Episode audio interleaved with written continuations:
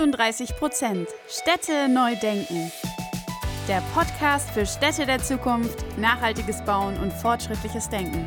Mit Lars von Green Engineers und Karina von Olymp Consulting.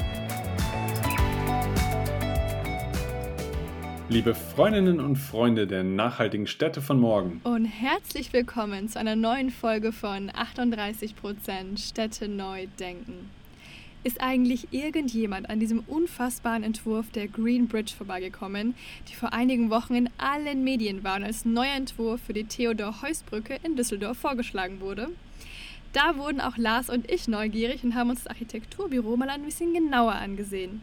Und wir haben schnell gemerkt, dass hinter diesem futuristischen Entwurf noch viel mehr steckt.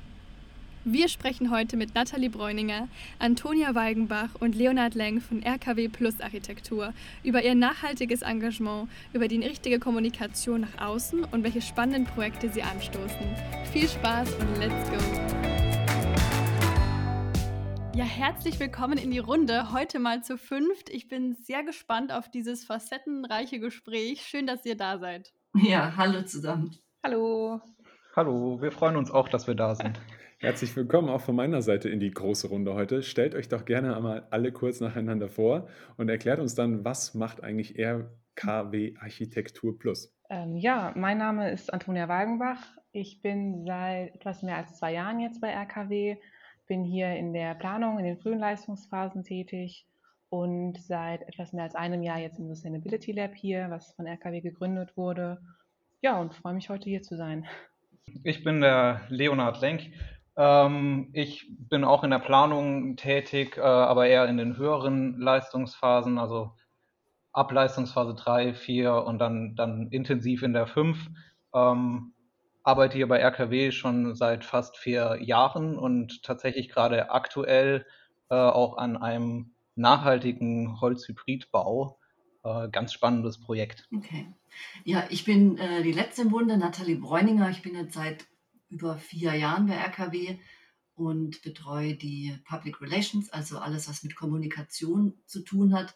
Ich habe irgendwann mal Architektur studiert vor 20 Jahren, von dem her weiß ich so ein bisschen, was ich da tue, ähm, aber habe natürlich immer den Fokus, dass RKW in der Öffentlichkeit so rüberkommt, ähm, wie wir auch sind. Vielleicht noch zwei, drei Sätze zu RKW. Äh, wir sind mittlerweile über 420 Kolleginnen und Kollegen ähm, unser Hauptsitz ist Düsseldorf. Wir haben aber noch Standorte in Münster, Leipzig, München und Münster. Ähm, uns gibt es seit 1950, also doch seit über 70 Jahren. Ähm, die drei Firmengründer Rode, Kellermann, Wawrowski sind in dem RKW enthalten. Aber ansonsten mittlerweile haben wir an unserer Führung neun Partner, darunter assoziierte Partner und assoziierte wir sind, man könnte meinen, so eine riesige Architekturmaschine, aber genau das, dafür ist die Kommunikation da zu zeigen, ähm, dass das nicht so ist. Wir betreuen alle Leistungsphasen, wir betreuen die verschiedensten Typologien. Also ursprünglich kommen wir aus dem Handel, aber mittlerweile machen wir eigentlich alles, was, du, was es gibt, äh, ganz neu auch Food und ähm, äh, Automotive ist ein großer Bereich, ähm, Logistik, ähm, ja, also es ist alles drin enthalten. Wir haben unterschiedlich, ab, unterschiedlichste Abteilungen. Ganz toll finde ich zum Beispiel das Baumanagement, ähm, dass wir das als eigenen Bereich haben. Ähm, wir haben äh, verschiedenste Arbeitsgruppen und jetzt kommen wir eben zum Sustainability Lab. Wir haben eine, einen BIM-Bereich, wir haben eine Materialdatenbank, wir haben ein Design Lab. Ähm, vielleicht habt ihr das, da kommen wir später drauf zu sprechen, was das Design Lab auch so macht. Und wir haben eben das Sustainability Lab wo äh, der Leo und die Antonia tätig sind. Vielen Dank schon mal für den Einblick. Jetzt hast du es schon äh, vorweggenommen. Genau. Wir hatten in den Vorgesprächen schon so ein bisschen geguckt. Äh, ihr macht ja ganz viele spannende Themen. Ähm, über was wollen wir so ein bisschen genauer sprechen? Und gerade passend zu unserem Podcast, ähm, ja, würden wir super gerne so ein bisschen mehr über euer Sustainability Lab erfahren, denn das fand ich äh, total interessant. Ähm, Antonia Leonard, ihr habt das ja maßgeblich äh, mitentwickelt und seid da gerade intensiv beteiligt. Vielleicht könnt ihr uns mal so ein bisschen Einblick geben. Wie kam es denn zu diesem Konzept und ja, welche Ziele verfolgt denn auch damit? Ja, äh, sehr gerne. Also unser Sustainability Lab, ähm, das gibt es schon ungefähr seit äh, Herbst 2020.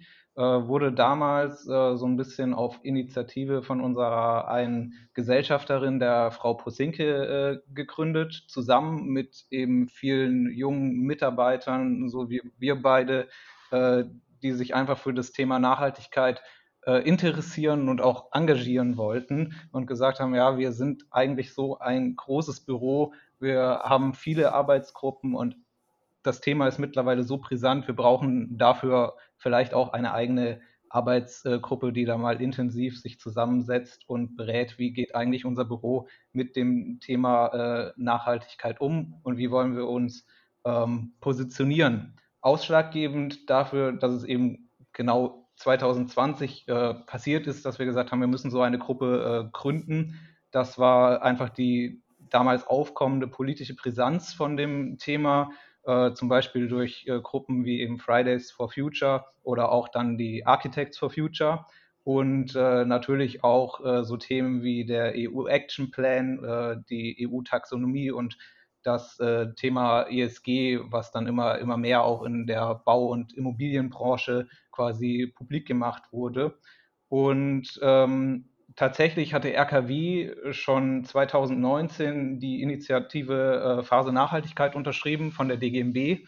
Ähm, das war dann so ein bisschen der Aufhänger für uns, äh, warum wir gesagt haben, ja, wir haben das unterschrieben und jetzt müssen wir auch mal überlegen, wie können wir eigentlich äh, die Punkte, für die wir jetzt auch einstehen wollen, in unseren äh, Planungsalltag und im Büro verankern, ähm, sodass wirklich jeder im Büro weiß, dass Nachhaltigkeit einfach mittlerweile notwendig ist, dass es ein fester Bestandteil vom Planungsprozess sein soll und dass auch jeder weiß, wie er es machen soll, wie er es äh, gegenüber dem Bauherrn kommunizieren äh, muss. Und das ist im Prinzip so das, worum wir uns grob kümmern.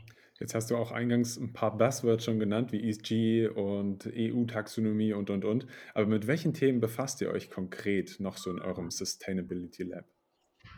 Also wir haben uns vorrangig mit dem Kernthemenkatalog der Phase ähm, Nachhaltigkeit auseinandergesetzt und haben uns da innerhalb des Sustainability Labs in nochmal kleinere Gruppen aufgeteilt, die dann die einzelnen Punkte nochmal intensiver bearbeiten und auch äh, mit Workshops versehen, da Wissen kreieren und dieses Wissen dann eben innerhalb von unseren hausinternen ähm, Planungshilfen, die wir so haben, integrieren, sodass wir da eine Art Leitfaden bilden, welcher für uns alle zugänglich ist und auch anwendbar wird. Denn das ist unser Hauptziel bei dem Sustainability Lab, dass wir unsere, unser Wissen, was wir generieren und auch immer noch weiter äh, verfolgen und die Erfahrungswerte, die wir in Bezug auf Nachhaltigkeit sammeln, dass wir die eben konkret an den Projekten anwenden können und da ähm, einfach das, das Thema selbstredend ähm, in jedem Prozess, in jedem Projekt mit integrieren können. Genau, und äh, eine ganz spannende Frage ist natürlich dann auch bei so einem großen Büro, wie wir es sind, äh, wie kriegt man es hin, dass alle Mitarbeiter das entsprechende Bewusstsein haben, äh, Interesse haben, vielleicht sogar, wie kriegt man es hin, Begeisterung zu wecken äh, für das Thema. Und äh, deswegen muss man das jetzt auch einfach mal so sagen, das Sustainability Lab ist nicht einfach nur äh, ein, ein Ort, wo wir uns austauschen können intensiv, wo wir äh, was dazulernen können äh, und dieses Wissen dann wieder ins Büro bringen können, sondern das hat natürlich auch ein bisschen was mit äh, Struktur zu tun. Also wir versuchen Ansprechpartner zu bilden, wir versuchen uns äh, Planungs- und Dokumentationshilfen zu äh, schaffen und das Ganze dann auch in unser Qualitätsmanagement mit äh, zu integrieren. Wir haben ja auch äh, DGNB-Auditoren äh, im, im Haus, auch die sollen damit einbezogen werden. Und deswegen ist das natürlich auch ganz stark ein Thema der internen und externen äh, Kommunikation. Ähm, und dann auch ein, eine Frage einfach für uns vom Doing, wie, wie schaffen wir es eigentlich, die Planungsteams, die Wettbewerbsteams konkret zu unterstützen? Das heißt, neben dem, dass wir uns um, sage ich mal, so äh, trockene Themen Qualitätsmanagement, Listen arbeiten als Planungshilfen, kümmern wir uns eben auch noch darum, konkret Tools äh, zu testen. Da geht es dann auch um Themen wie Verknüpfung von Digitalisierung und äh, BIM und Nachhaltigkeit und äh, wie kann man das dann konkret in die Teams wieder zurückspielen. Also ich finde das wahnsinnig spannend, äh, dass ihr das Thema A einmal wirklich ganzheitlich denkt und da eben auch in Form von so einem Lab neue Ideen entwickelt oder auch den Status quo wirklich hinterfragt, weil ich glaube, genau das ist es, was wir brauchen, um da wirklich nach vorne auch zu kommen. Wenn wir jetzt von nachhaltiger Städteentwicklung sprechen, dann sind ja verschiedenste Branchen oder auch Personengruppen involviert. Ähm, was würdet ihr denn sagen, welche Rolle spielt die Architektur in Sachen nachhaltige Städteentwicklung? Ähm, ja, also ich finde auf jeden Fall eine ganz große natürlich. Ähm, gerade Architektur, wenn man jetzt mal wirklich das als einzelnes Haus runterbricht, ist ja der erste Schritt äh, in, der, in der gebauten Umgebung, in der wir uns befinden, in eine äh, wichtige, richtige Richtung. Also gerade ähm, die Kubatur eines Hauses, die Fassade, die Öffnungen, die äh, Austritte und ähm, auch die Materialien, die benutzt werden, die geben ja alle auch, auch teilweise vor, wie wohl man sich ähm, im Innen- und Außenraum daran fühlt. Und gerade in Bezug auf Nachhaltigkeit und auch in Bezug auf einen qualitativ hochwertigen Lebensraum ist das natürlich immens wichtig. Und ähm, deswegen ist das in jedem Fall ein ganz, ganz, ganz relevanter Stein in dem ganzen komplexen ähm, Baukasten Stadt den wir da ähm, bespielen und auch bespielen wollen und müssen. Und ähm, ich glaube, dass gerade wenn man das gut macht, die Vorteile ja auch auf der Hand liegen. Also ob es jetzt ähm, ja, mikroklimatische Erkenntnisse sind oder auch gesundheitliche, was jetzt Materialien angeht.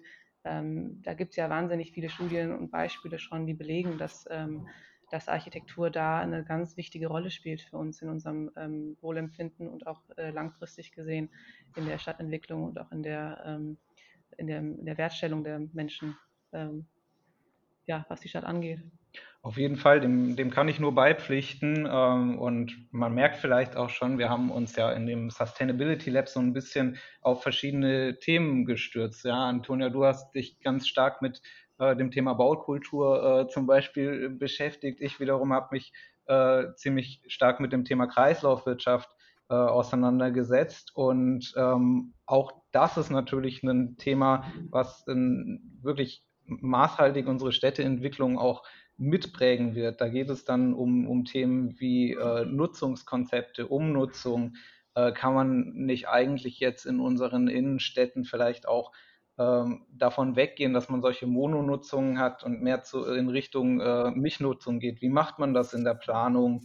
Da geht es dann um Flexibilität von Grundrissen, die einfach die Umnutzungsfähigkeit äh, verbessert und damit wiederum Einfluss auf die Lebensdauer von dem Gebäude nimmt, äh, die langfristige Akzeptanz von den Nutzern steigert und äh, besonders dann im Innenstadtbereich auch sowas wie das Risiko äh, von Leerständen deutlich äh, verringert. Und dann geht es da auch um, um die Frage, inwiefern kann man eigentlich, sage ich mal, den Anteil an Neubau vielleicht reduzieren, jetzt mal äh, bisschen ketzerig gesagt, wie, wie kann man mehr den Bestand nutzen? Man muss immer erstmal abwägen, äh, kriegen wir das, was wir erzielen wollen, eigentlich im, im Bestand hin und ab wann müssen wir wirklich was neu bauen, ab wann müssen wir was abreißen, ähm, versuchen, vorhandene Baumasse einfach zu nutzen, erneut zu aktivieren. Auch das ist ja was,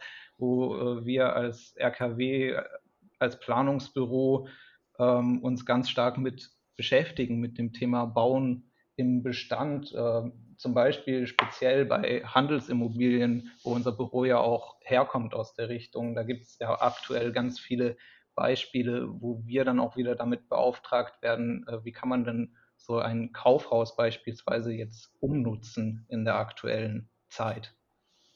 Jetzt habt ihr ganz viele spannende Themen angesprochen, die ich auch so fast alle unterschreiben würde und sagen würde, es sind die Punkte, die wir angehen müssen in der Baubranche oder die wir auch alle gemeinsam schon angehen. Jetzt befinden wir uns trotzdem leider irgendwie in einem Markt, der zum Großteil noch von Greenwashing geprägt ist und auch geleitet wird. Wir sind aber beide ja nicht der Meinung oder wir sind alle nicht der Meinung, glaube ich, in der Runde, dass Greenwashing das Ziel ist, sondern dass man wirklich nachhaltige Mehrwerte schaffen sollte. Jetzt aber vielleicht nochmal die Frage an dich, Nathalie. Wie ist es denn in der Kommunikation für euch, dass ihr jetzt sagt, okay, ihr habt einen gewissen historischen Hintergrund, habt euch aber in den letzten Jahren oder vielleicht auch schon immer sehr nachhaltig positioniert. Wie ist da vielleicht diese Kommunikation der Nachhaltigkeit äh, entscheidend und wie baut ihr das Ganze auf? Mhm, gute Frage. Also ich glaube, dass mh, wir Architekten jetzt eine Riesenchance haben, irgendwie wieder sichtbarer zu werden und eine Riesenchance für uns auch als Berufsstand. Ne? Wir haben so ein bisschen, haben uns bewegt zum Dienstleister-Image und nicht mehr zum Stadtgestalter. Also das habe ich in den letzten Jahren gemerkt. Und ich glaube, dass das Thema Nachhaltigkeitskommunikation für uns als Architekten eine Chance gibt, uns wieder zu positionieren, weil wir sind Experten und wir können Antworten liefern auf diese ganzen Fragen. Ne, ich merke das, wenn ich auf Immobilienkongressen unterwegs bin, da sind halt leider immer nur die Projektentwickler oder die Investoren, Architekten sind da sehr, sehr selten, wo ich ganz oft denke, wenn die ihre Diskussionsrunden haben, Architekten hätten jetzt da Antworten drauf. Und da müssen wir viel lauter sein und viel mehr zeigen, was wir eigentlich können. Und deswegen haben wir da eine Chance und eine große Verantwortung eben auch in der Kommunikation. Ähm, ich glaube, das funktioniert natürlich in, im Einzelnen, aber viel besser zusammen. Also ich weiß ja, dass es auch solche Sustainability Labs auch in anderen Büros gibt und dass wir uns da zusammenschließen. Das tun wir auch schon. Also wir wissen bei ähm, Sauerbruch hatten, wart ihr, glaube ich, Leo, ne? dass man da eben zusammenarbeitet und zusammen äh, eine Stimme nach außen ist und da sichtbarer wird. Ähm, ich glaube, darum geht es in der Nachhaltigkeitskommunikation. Man kann da viel mehr erreichen. Also ich glaube, wenn wir gemeinsam uns zusammentun würden und ich meine, vielleicht klingt das etwas naiv und banal und vor das Ministerium gehen und sagen, ihr müsst mal jetzt bitte ganz dringend die Musterverordnung überarbeiten, dann werden wir auch gehört und dann werden wir Architekten auch wieder anders wahrgenommen.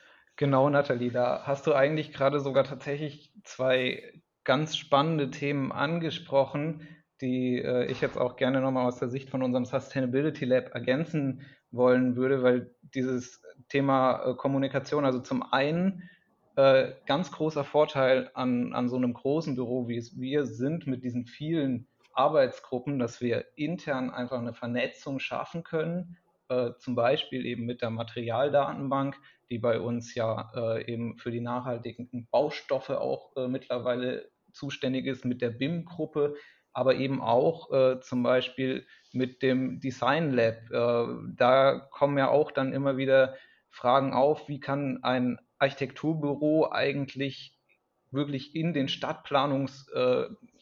Stadtplanungsprozess mit eingreifen durch Initiativvorschläge. Und äh, das ist eigentlich das, was, was uns als Büro, glaube ich, so ausmacht, dass wir diese Arbeitsgruppen haben.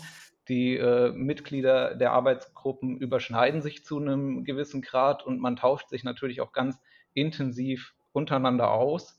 Ähm, das ist der eine, eine Punkt. Und der andere Punkt, den du gerade angesprochen hast, ist ja auch die, die Kommunikation mit Externen. Ähm, da haben wir ja auch verschiedene, verschiedene Möglichkeiten äh, bei uns entwickelt im Büro. Wir haben zum Beispiel ähm, so mindestens einmal im Monat vom Sustainability Lab aus organisiert so eine kleine Akademie für all unsere Mitarbeiter. Und die wird auch super angenommen. Also da kommen teilweise von den über 400 Mitarbeitern, die wir haben, kommen teilweise fast die Hälfte der Leute, obwohl es quasi mhm. äh, kurz so Richtung Feierabend schon geht, äh, die Veranstaltung und hören sich das Ganze an, weil es eben total interessant ist für viele und weil wir auch ganz tolle, tolle Leute einladen, wie zum Beispiel äh, die Johanna Wörner von den Architects for Future, die war mal bei uns. Das ist mir total im Gedächtnis geblieben. Oder auch der Dr. Patrick äh, Bergmann von Madasta, der ja, glaube ich, auch hier bei dem Podcast schon mal zugegen war. Ja, ja Concula hatten wir da. Ähm, Concula war da. Viele Startups. Also neulich war ja so ein Artikel, ich glaube in der FAZ, ne, wo so ein paar Startups vorgestellt worden sind. Die haben wir jetzt, die waren schon mal manche zu Gast, manche kommen jetzt noch. Wir hatten Klimaforscher zu Gast und und gerade durch dieses vernetzte Denken, dass wir ähm, ne, uns mit dem Klimaforscher unterhalten, aber auch mit Madasta, finde ich, schulen wir die Leute halt um, extrem da irgendwie auch anders zu denken und an das Thema ranzugehen. Und ähm, ja, was mir noch eingefallen ist, ich glaube, eine gute Nachhaltigkeitskommunikation ist für mich eigentlich genau das Gleiche, was überhaupt für mich in der Kommunikation gilt. Also authentisch zu kommunizieren, aber auch offen und ehrlich. Und das würde auch wiederum bedeuten, dass wir Probleme ansprechen und sagen, wo uns der Schuh drückt als Architekten, ne, weil die haben wir. Ne, wie überzeugen wir die Bauherren, äh, irgendwie sich für was Teureres, aber Nachhaltigeres zu, über, ähm, zu überreden? Wie schaffen wir das? Ähm, wo sind wirklich die Probleme? Also wir sehen andere Probleme, als es jetzt irgendwie der Projektentwickler tut. Und dann aber auch zu kommunizieren, wenn es nicht klappt. Also bevor wir Greenwashing betreiben, lieber nichts sagen oder sagen, oder dieses potenzielle Scheitern einzugestehen und sagen, ne, im Moment ist das so, aber wir arbeiten daran. Ich glaube, das wäre für mich in der Nachhaltigkeitskommunikation sehr, sehr wichtig. Ich finde es gerade so gut, was ihr sagt. Einmal das Stichwort Kollaboration und dann aber auch das Thema Authentizität, wenn es um die Außenkommunikation geht, weil gerade beim Thema Nachhaltigkeit, ne, wir stehen alle vor den gleichen Herausforderungen und gerade bei diesem wichtigen Thema, das uns einfach alle betrifft, äh, können wir nur profitieren, wenn wir einfach zusammenarbeiten und Austausch gehen. Ähm, deswegen ganz wichtige Punkte gerade jetzt beim Thema Kommunikationsarbeit kenne ich ja selber ganz gut. Ähm, beim Thema Nachhaltigkeit, da gibt es immer wieder auch mal Herausforderungen. Das ist jetzt nicht irgendwie äh, mal schnell ein Instagram-Post, sondern das ist schon ein bisschen komplexer. Vielleicht kannst du uns noch mal so ein bisschen in, auch in den Alltag mit reinnehmen. Was sind denn so Key Challenges in deiner Kommunikationsarbeit? Und vielleicht kannst du noch ein bisschen darauf eingehen, ähm, welcher Zusammenhang spielen auch solche Projekte dann wie zum Beispiel jetzt Greenbridge, die ja total viral gegangen sind? Welchen Part nimmt das dann zum Beispiel auch in der Kommunikationsarbeit ein? Mhm. Also die Key Challenges für mich, ähm, wir müssen irgendwie die Leute zum Fühlen bringen. Also die müssen das fühlen, was wir als Architektinnen und Architekten fühlen. Das wäre das Ideale irgendwie für mich, dass die das nachvollziehen können. Und ähm, das Gute ist, wir haben ja auch die Bilder und die Mittel, das zu tun. Ne? Wir machen Architektur. Eigentlich ist es relativ einfach. Ähm, und die Green Bridge, die ist natürlich ein super Mittel dafür gewesen, Leute zum Fühlen zu bringen. Ne? Die erregen Aufmerksamkeit. Jeder, jeder konnte was dazu sagen. Sie polarisieren natürlich, aber das war ja auch Absicht. Ne? Und sie machen Architektur irgendwie gesellschaftstauglich. Ähm, das war wirklich so Mittel zum Zweck. Die Leute haben darüber nachgedacht. Ähm, natürlich ist Greenbridge in dem Fall, ähm, man stößt die Leute nochmal bewusst auf das Thema der Nachhaltigkeit. Wir können jetzt darüber streiten, ob die Brücke nachhaltig ist oder nicht, aber genau deswegen gab es diesen Initiativentwurf, um die Leute zum Nachdenken anzuregen, zu überlegen, was bedeutet denn eigentlich nachhaltiges Bauen? Ne? Das merken wir auch. Das ist wirklich eine große Diskrepanz zwischen dem, was die Leute denken, was nachhaltiges Bauen ist und was es wirklich bedeuten kann. Das wäre auch eine Key Challenge für mich in der Kommunikation. Es ist vielleicht nicht das Solarpanel oder die grüne Fassade, sondern es bedeutet das, was Leo vorher sagte. Es sind langweilige Excel-Listen, es sind irgendwelche Planungsvorlagen, es sind technische BIM-Pläne, es sind Materialpässe, die sieht man alle nicht. Ne? Da haben wir keine Bilder für und das nach außen zu transportieren ist wieder eine Key Challenge. Also wie schaffen wir es, das Unsichtbare sichtbar zu machen und das, was alles drinsteckt und wie kommt das bei den Leuten draußen an? Wie können wir Tech-Translators sein? Und äh, ich glaube, da kommt das Thema Gaming oder KI echt noch eine große Rolle zu. Also wir sind da im Austausch mit dem Fusion Campus Düsseldorf, dass wir gucken, wie schaffen wir Nachhaltigkeitsthemen und Architektur mit Gaming zu vernetzen, um da eben die Kommunikation zu fördern und bei den Leuten sichtbar und fühlbar zu machen. Jetzt hast du eine schöne Brücke geschlagen von dem Thema Technologie in das Allgemeinverständliche und dann auch noch über das Thema Greenbridge geredet. Das war ja schon perfekte Kommunikation. Ähm, aber ich finde, das ist allgemein ein sehr, sehr weites Thema und ich finde es super interessant, mit euch zu reden. Komme aber leider jetzt schon zur letzten Frage, bin aber sehr gespannt, was ihr dazu sagen werdet. Und zwar stellt euch vor, ihr drei vielleicht nacheinander antworten. Wie stellt ihr euch die Stadt 2035 vor? Was seht ihr und was würdet ihr gerne sehen? Ja, dann würde ich einfach mal äh, kurz den Anfang machen. Ähm, ich habe ja vorhin schon auch so ein bisschen über das Thema Bauen im Bestand gesprochen. Das ist natürlich äh, was, was ich als ganz wichtigen Punkt äh, sehe. Ähm, wie schnell das dann vonstatt, vonstatten geht, äh, eine Stadt entwickelt sich ja auch immer relativ langsam. Das ist natürlich äh, immer das Spannende, äh, dann zu sehen, wie schnell können wir die Ziele erreichen. Es wird, denke ich mal, ganz stark auch um das Thema Nachverdichtung gehen, zum Beispiel durch Aufstockung, gegebenenfalls im Holzbau als nachhaltiges Material. Aber ähm, was ich auch sehr wichtig finde in einer, sage ich mal, modernen, nachhaltigen Stadt, ist das äh, Thema der Infrastruktur, das Thema der lokalen Mobilität.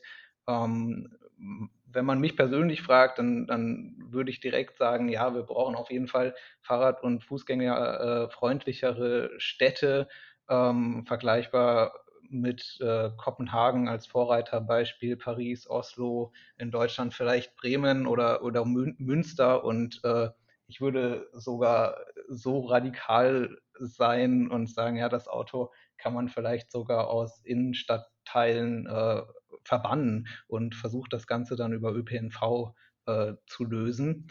Ähm, was natürlich auch wieder ganz spannende neue Freiflächen und äh, Flächen für öffentlichen Raum generieren würde, wenn Verkehrsflächen und Parkplätze reduziert werden können, ähm, kann man damit vielleicht wieder Parks äh, schaffen in den Städten, die Innenstädte begrünen, äh, die Versiegelung verringern.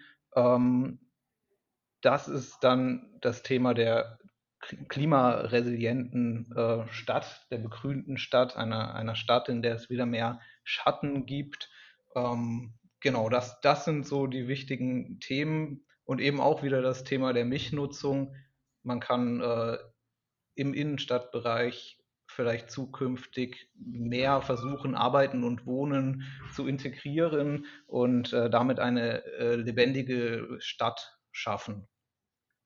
Ja, ich sehe es eigentlich äh, ziemlich ähnlich. Also ähm, wenn ich mir jetzt, du hast natürlich auch ein großes Spektrum jetzt hier abgefrühstückt gerade und das einer der für mich wichtigsten Punkte, hast du auch gerade am Anfang direkt gesagt, ist das Thema Bauen im Bestand. Das ist mir persönlich einfach ein Anliegen, weil ich das ähm, super spannend finde, ähm, auch gerade jetzt in Bezug zur Baukultur, ähm, dass man eben nicht immer alle 20, 30, 40 Jahre Häuser abreißt und neu macht, sondern dass man auch die, ähm, ja, die die Geschichte des, des Gebäudes und des Ortes da einfach mal weiterschreibt und nicht ähm, immer wieder absetzt und, und neu beginnt. Ähm, das ist, glaube ich, auch ein sehr realistisches Ziel, ähm, was man innerhalb der nächsten 13 Jahre in jedem Fall auch äh, erfüllen kann. Und ähm, dazu ist in meinem Verständnis von Stadt die Stadt nicht nur Rahmen für, für den eigenen Lebensstil und Lebensweg, sondern natürlich auch Plattform. Ähm, und da würde ich mir schon wünschen, dass die Städte von morgen diese Plattform wieder leisten im, im Sinne einer, eines nachhaltigen Lebensstiles. Also, dass man eben, wie du ja auch schon angesprochen hast, mal wieder mehr das Fahrrad nutzen möchte und mehr wieder seine Einkäufe und Erledigungen zu Fuß machen möchte, einfach weil es attraktiver ist. Und dass man da ähm, die, die Stadt als solche ähm, ja eben nicht nur Rahmen ist, sondern auch ähm, Ort ist, wo man, wo man sich selbst ähm, in so eine nachhaltige Richtung entwickeln kann, weil es einfach leicht ist und angenehm ist. Ähm, da ist natürlich das Thema Mobilität und Infrastruktur ganz vorne mit dabei. Ähm, da äh, um, Umnutzung ebenfalls, also ähm, da gibt es, glaube ich, viele spannende Aspekte, wie man es hinbekommt, dass die Menschen in ihrem Umfeld ähm, nachhaltiger agieren und auch was Energieversorgung angeht. Es ist ja gerade auch ein sehr brisantes Thema, ähm, dass man das auch dahin kriegt, die Menschen für zu sensibilisieren, dass sie ähm, äh, ihr Verhalten da auf eine nachhaltigere Richtung ähm, ändern. Und das kann man mit Sicherheit auch durch Architektur machen. Ähm, da ähm, glaube ich schon ganz fest, dass es da viele ähm, Ansatzpunkte äh, in den kommenden Jahren geben wird, die mit Sicherheit dann auch nicht überall in jeder Stadt ausformuliert sein werden in äh, 2035, aber in jedem Fall in Ansätzen doch äh, vorhanden sein werden. Ja, und das Spannende ist ja dann wirklich die Frage, wie wird dieses Thema Nachhaltigkeit in die Entwürfe mit integriert? Äh, das kann man jetzt anhand von den ganzen Punkten, die wir gerade genannt haben, eigentlich ganz gut, gut sehen. Es sind unglaublich vielfältige Themenbereiche, und äh, was ich sehr plakativ finde, ist eigentlich für Architektur natürlich immer das Thema Materialität. Und ich denke auch, dass äh, wir bei der Materialität wahrscheinlich äh, deutlich äh, Änderungen sehen werden bei neuen und nachhaltigen Gebäuden, die sich dann natürlich wieder auf den Entwurf äh, zurückspiegeln werden. Also zum Beispiel geht es natürlich um das äh, total präsente Thema des Holzbaus als natürliches Material, aber es geht eben auch um, um das Thema von wiederverwendeten Materialien und Bauteilen, die dann vielleicht schon eine gewisse Patina mit sich äh, tragen. Und das alles spiegelt sich ja im Entwurf wieder und der Entwurf repräsentativ, äh, repräsentiert am Ende äh, wieder dieses nachhaltige Leben, was wir jetzt ja eigentlich in unserer Gesellschaft äh, anstreben wollen. Hm.